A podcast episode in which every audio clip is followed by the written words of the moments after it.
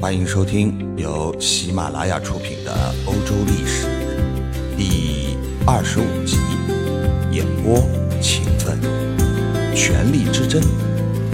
三百零五年，戴克里先让位，君士坦丁之父君士坦提乌斯一世就成了罗马帝国西半部的君主。数年，君士坦提乌斯一世去世。君士坦丁击败了劲敌，成为罗马帝国西半部名正言顺的统治者。与此同时，帝国的东半部则由另一位将军李希尼统治着。三百二十三年，君士坦丁主动出击，于三百二十四年在亚德里亚纳堡和克里普沃斯打败了李希尼。自此，君士坦丁赢得了。最后的权力之争，成为罗马帝国唯一的君主。君士坦丁大帝，三百二十三年，君士坦丁登上了罗马帝国的皇位。他继位后，遂加强中央集权，废除了四帝共治，成为帝国唯一的统治者。同时，他还进一步扩充官僚机构。为国王直接任免官吏，继续加强中央集权的专制统治。君士坦丁堡，三百三十年，为了加强对多瑙河和幼发拉底河防务的监督，君士坦丁迁都到东方的拜占庭，并将其更名为君士坦丁堡，号为新罗马。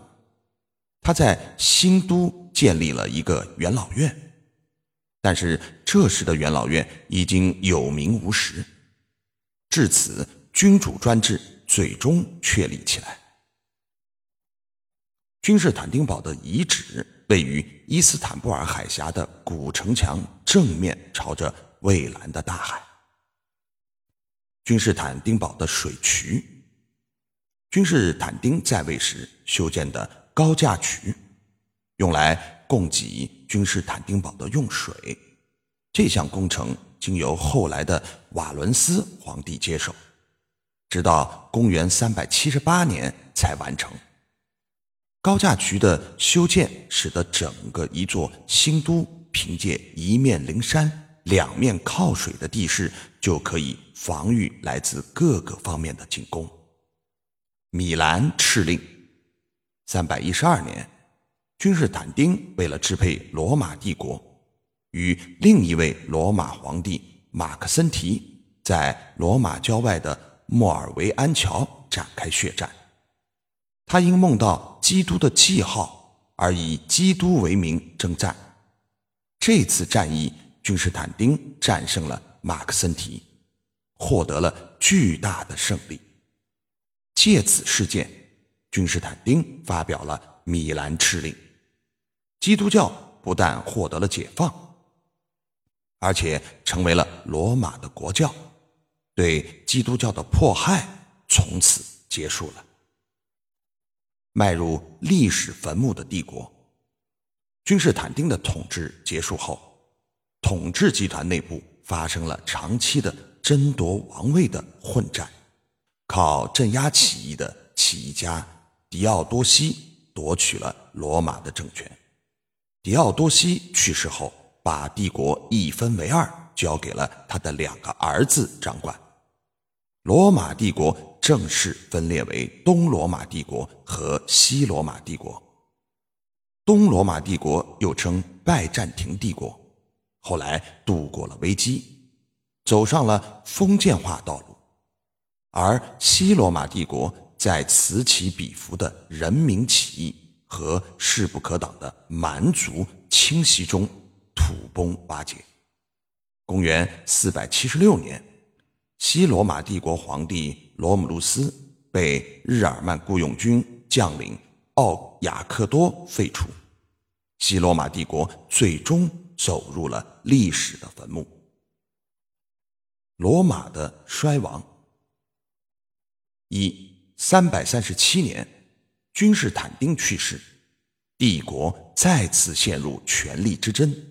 靠镇压起义家的狄奥西多夺起了罗马的政权。二三百九十五年，狄奥多西去世，临死将帝国分为东西两个部分，罗马帝国正式分裂，其中东罗马度过了危机，走上了封建化道路。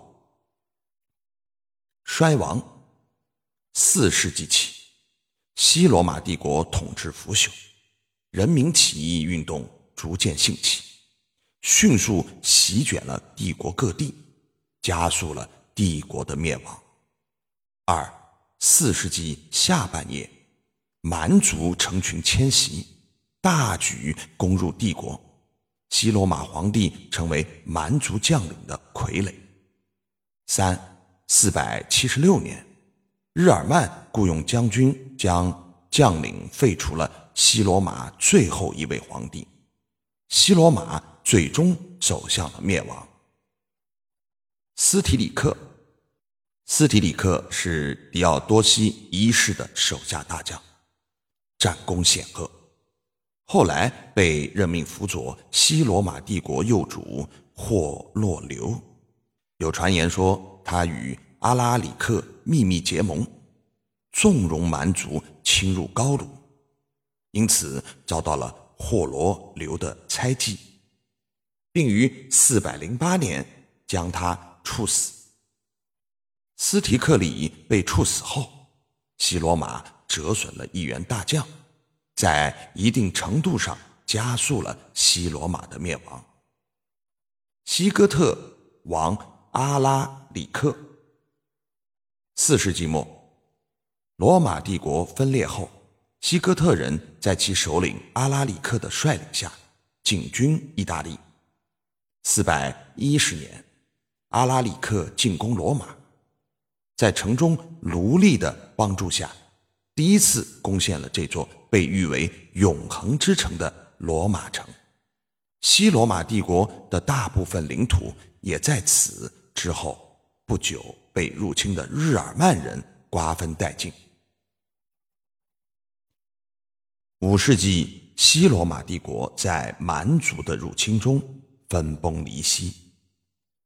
蛮族诸国在这片土地上建立起来，其中以法兰克王国最为强大。